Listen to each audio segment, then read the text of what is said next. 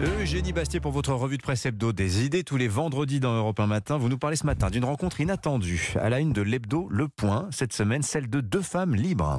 Oui, c'est une rencontre assez euh, invraisemblable, pour ne pas dire euh, improbable, entre l'actrice Emmanuelle Seigné, la femme du réalisateur Roman Polanski depuis plus de 30 ans, avec qui elle a eu deux enfants, et Samantha Geimer, la fille que Polanski a violée il y a 46 ans, ce qui lui vaut depuis d'être poursuivie par la justice américaine Urbi et Orbi. Alors cette affaire, hein, c'est un fiasco judiciaire et médiatique très complexe qui est d'ailleurs très bien expliqué dans le point.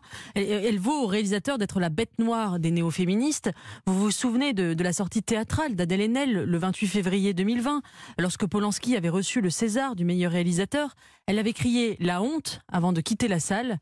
Quelques jours plus tard, euh, l'écrivaine Virginie Despentes avait publié une tribune incendiaire dans Libération, où elle mélangeait le 49-3, les violences policières et l'attribution de ce prix à Polanski en lançant cette phrase C'est votre politique, exigez le silence des victimes.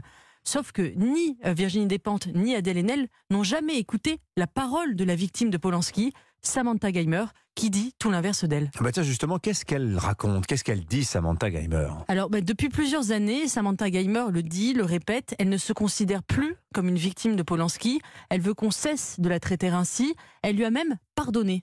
Alors, je ne sais pas si vous vous rendez compte, hein, le pardon, ça c'est un mot qu'on n'entend plus beaucoup de nos jours. Et dans cet entretien euh, mené dans le point par Peggy Sastre, elle dialogue donc avec Emmanuel Seigné et elle persiste. Elle dit, euh, je la cite, ce qui s'est passé avec Polanski n'a jamais été un gros problème pour moi. Je ne vois pas ce qu'il y a de féministe dans le fait de hurler que l'on est victime. Il a payé sa dette à la société. Alors avec Emmanuel Seigné, elle critique toutes les deux les dérives du mouvement MeToo.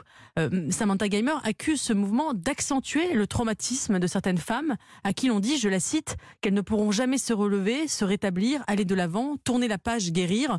On leur dit que de toute éternité, elles vont rester ces pauvres petites choses tristes et abîmées. Alors c'est une parole qui peut paraître choquante et même violente pour certaines femmes, mais, mais c'est un témoignage aussi à contre-courant du discours victimaire. Effectivement, quelle leçon vous tirez euh, de ce dialogue étonnant, Eugénie bah, D'abord, dans un, monde manichéen, sans oubli ni pardon, voir, euh, écouter une victime dialoguer avec la femme de celui qu'on considère comme son bourreau, euh, a quelque chose d'assez extravagant, d'assez euh, décalé. C'est comme une respiration dans un univers saturé d'indignation et de sectarisme. Ensuite, euh, il y a quelque chose d'intéressant, c'est ce témoignage de deux femmes. On voit un, choc, un, décalage générationnel, puisque ce sont des femmes qui ont grandi dans les années 70-80, la décennie glorieuse de la libération sexuelle, elles estiment que le monde d'aujourd'hui est devenu trop puritain. Avant, raconte Emmanuel Seigné, je la cite, il n'y avait pas tout ce drame, toute cette noirceur autour du sexe. Alors je ne sais pas si elles ont raison. Peut-être que le mouvement MeToo a aussi été un retour de balancier bienfaisant, qui a contrebalancé les excès d'une libération sexuelle affranchie de toute, règle. Pardon.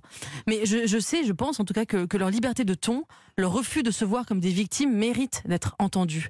Les néo-féministes, qui se gargarisent de la parole libérée des femmes, devraient aussi écouter cette parole forte, originale et peut-être dérangeante. Voilà, Emmanuel Seigné, Samantha Geimer, c'est donc à lire dans Le Point cette semaine.